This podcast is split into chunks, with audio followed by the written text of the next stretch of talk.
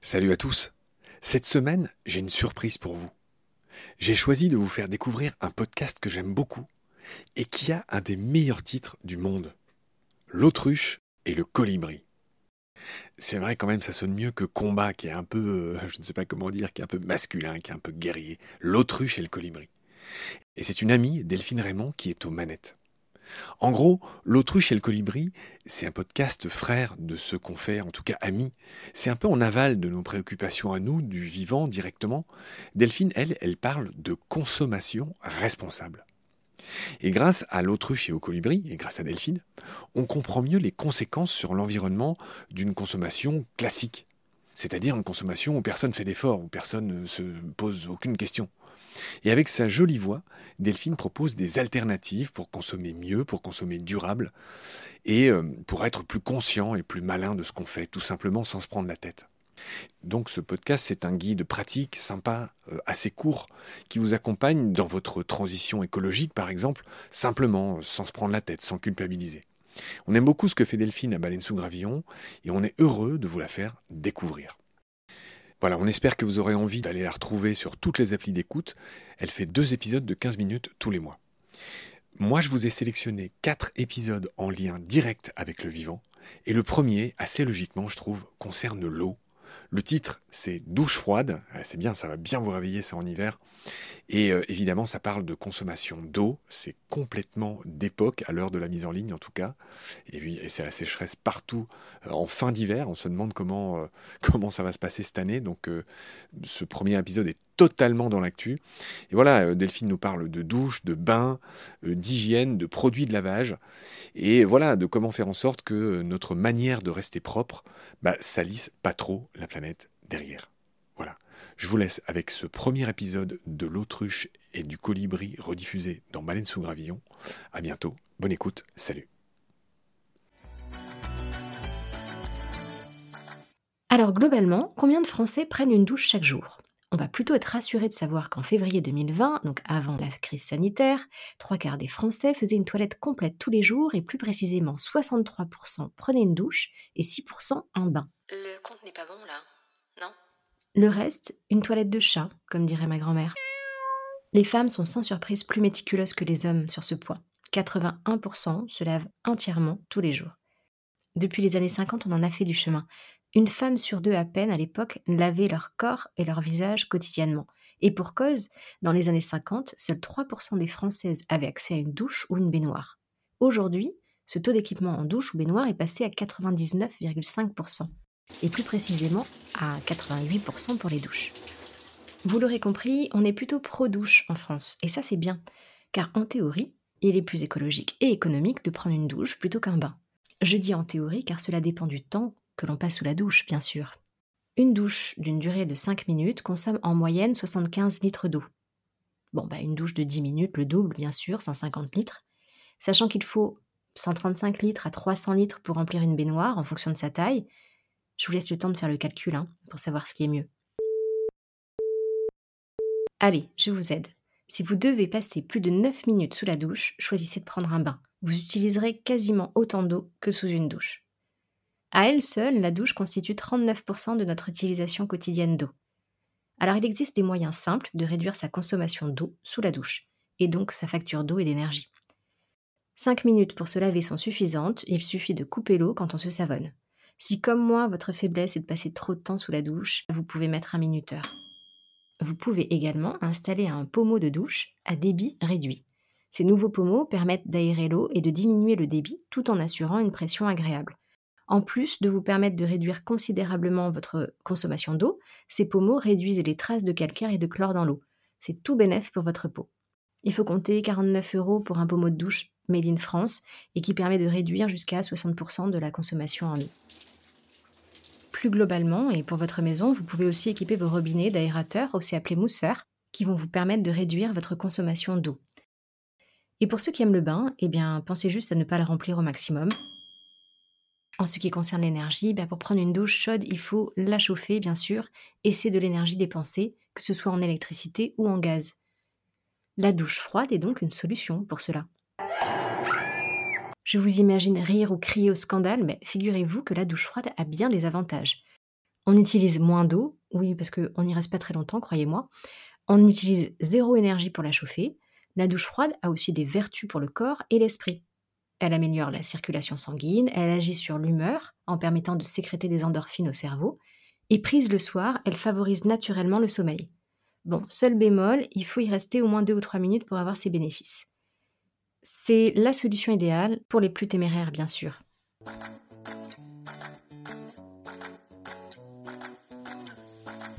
Maintenant qu'on a fait le point sur l'eau et l'énergie dont nous avons besoin, je vous propose de parler des produits que nous utilisons pour nous laver.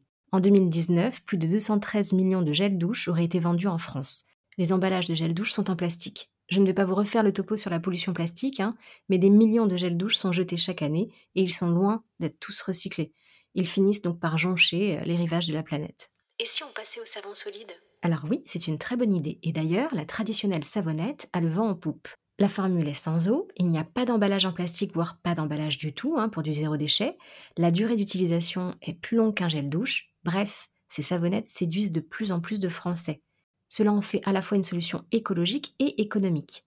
Le savon est issu d'une réaction chimique appelée saponification, entre un corps gras et une base alcaline comme la soude. Un des débats sur les savons solides porte sur l'huile de palme qui est utilisée pour les fabriquer. L'huile de palme est idéale pour obtenir un savon dur, qui soit blanc, qui ne fonde pas trop vite et qui mousse généreusement. Cette huile n'est pas nocive pour la santé, je le rappelle, par contre son exploitation a un impact environnemental et social désastreux dans le monde. Beaucoup de savonniers ont remplacé l'huile de palme par d'autres huiles végétales. D'autres s'approvisionnent en huile de palme équitable. Notez qu'on retrouve aussi de l'huile de palme dans certains gels douche. Et le savon de Marseille dans tout ça? Si vous voulez passer au savon de Marseille, c'est une riche idée, mais sachez qu'il peut contenir de l'huile de palme. Certains savonniers ont réussi à s'en passer néanmoins. Le savon de Marseille s'utilise très bien pour les mains, le corps et même les cheveux. Attention juste aux contrefaçons, privilégiez des savons de Marseille véritables, c'est-à-dire avec au moins 72% d'huile végétale. Ils sont sans conservateurs chimiques, colorants ou parfums. Le savon d'Alep est aussi une très bonne alternative pour les peaux les plus sensibles. Là aussi, je vous invite à faire attention aux contrefaçons. Ok, c'est noté. J'ai pas envie de me prendre un savon. Le savon a bien des avantages, mais à l'usage, ce n'est pas ce qu'il y a de plus pratique, on ne va pas se mentir. Ils font à vitesse grand V s'il n'est pas protégé des éclaboussures. La savonnette qui glisse n'est vraiment pas un mythe, hein, mais bien une réalité, et quand le savon est rikiki, impossible de l'utiliser. Bref, ce n'est pas ce qu'il y a de plus simple. Mais il existe des solutions. Il existe des savons avec un cordon que vous pouvez suspendre. Le savon est facile à attraper et à utiliser sans qu'il glisse et on peut le protéger de l'eau quand on ne l'utilise pas. Notre solution, c'est le porte-savon aimanté qui permet de fixer son savon au mur. Alors ce n'est pas une solution pour le savon qui glisse, mais par contre ça permet de garder les savons en hauteur et de ne pas les arroser pendant la douche et donc les user euh, inutilement. C'est super pratique et ce système permet de collectionner les savons. Chacun peut avoir le sien, ce qui devient très hygiénique. Et pour les fins de savon, vous savez quand le savon est tellement petit qu'on n'arrive pas à le saisir, eh ben vous pouvez créer un sauve savon maison. Ouais ouais, ça s'appelle comme ça, un sauve savon. Vous prenez de vieux collants, vous mettez les fins de savon dedans pour les utiliser. Vous pouvez aussi mettre les fins de savon dans vos tiroirs pour les parfumer. Super. Si vous êtes plutôt team savon solide et que vous préférez rester sur la savonnette, les marques ne manquent pas, avec ou sans huile de palme. Je ne vais pas toutes les citer, mais dans la catégorie sans huile de palme, et pour ma copine Muriel qui doit écouter, il y a les marques françaises Unbottled, l'Amazuna, The Green Emporium, Rampal Latour en propose aussi.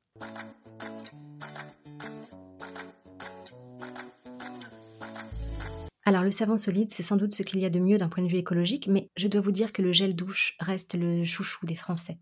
Aussi surprenant que cela puisse paraître, il n'y a pas de savon dans les gels douche. Généralement, un gel douche se compose d'eau, qui est l'ingrédient principal, hein, à 80 voire 90%, mais on y trouve aussi des tensioactifs qui font mousser le produit, des agents épaississants qui donnent de la texture au gel, du parfum, des conservateurs et euh, du colorant. Les gels douche peuvent contenir des ingrédients nocifs pour la santé. Parmi ceux-ci, certains tensioactifs très irritants, tels que le SLS, le sodium lauryl sulfate, ou l'ammonium lauryl sulfate, son cousin. On peut retrouver des conservateurs allergisants ou considérés comme nocifs pour la santé, comme le phénoxyéthanol. On peut retrouver des parfums de synthèse aussi avec des allergènes, des colorants chimiques, bref. Ah bah c'est du propre. Ces substances nocives pour la santé peuvent également l'être pour l'environnement, puisque ces produits rincés finissent dans les eaux usées et ne sont pas totalement traités en station d'épuration. C'est le cas des plastiques dits liquides qu'on retrouve dans nos gels douches. Les silicones, les polymères, ça vous dit quelque chose? Ces ingrédients ne sont pas réglementés aujourd'hui. Pour éviter ce type d'ingrédients, vous pouvez choisir un label bio ou slow cosmétique pour vos gels douche. Alors rassurons-nous, la tendance sur les gels douche est aux formules clean avec peu d'ingrédients, des formules qui sont plus naturelles, voire bio, et biodégradables au maximum.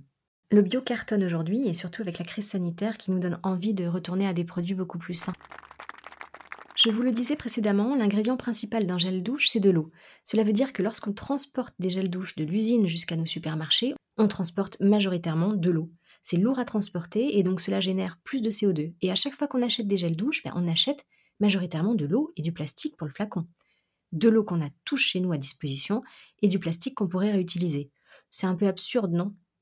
Certaines marques françaises se sont penchées sur la question et proposent aujourd'hui des recharges de gel douche. Ben, ça existait déjà. Alors oui, certaines marques se sont déjà lancées dans les éco-recharges, c'est vrai. On peut recharger son flacon et ainsi économiser du plastique puisqu'on ne le rachète pas mais les recharges sont en sachet plastique souple et le produit à l'intérieur est le même avec de l'eau. Les nouvelles recharges mises sur le marché sont différentes. La nouveauté réside dans le fait que ce sont des recharges en poudre ou en bâtonnet qu'il suffit de mélanger avec de l'eau pour fabriquer son gel douche.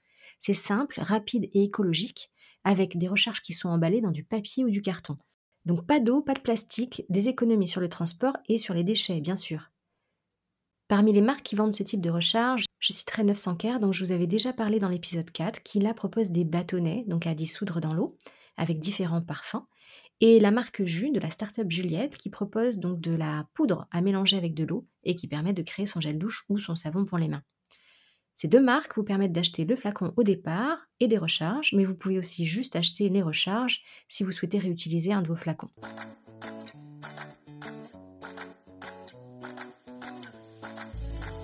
Et si on se lavait pas du tout Tout simplement, ce serait pas mieux, non? Bon, c'est un peu radical, hein, mais pourquoi pas? Cela permet des économies en eau et en plastique, et cela pourrait même être meilleur pour notre peau. Parce que notre peau sécrète une couche grasse de sébum. Elle regorge aussi de millions de bactéries qui constituent notre microbiote cutané et qui protègent la peau des différentes agressions comme la pollution ou les UV. Aujourd'hui, on aurait tendance à trop se doucher et donc à se décaper la peau. Le sébum et notre microbiote sont en partie éliminés et du coup notre peau devient plus sèche et plus irritée.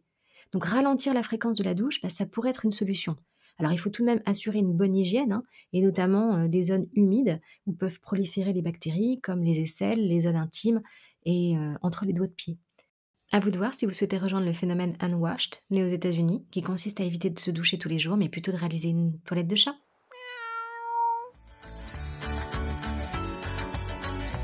Merci à vous de m'avoir suivi jusque-là. Je vous donne rendez-vous le mois prochain pour un nouvel épisode. En attendant, retrouvez des informations complémentaires sur Instagram ou Facebook et sur le site internet l'autruche et le colibri.fr. À très bientôt, au revoir.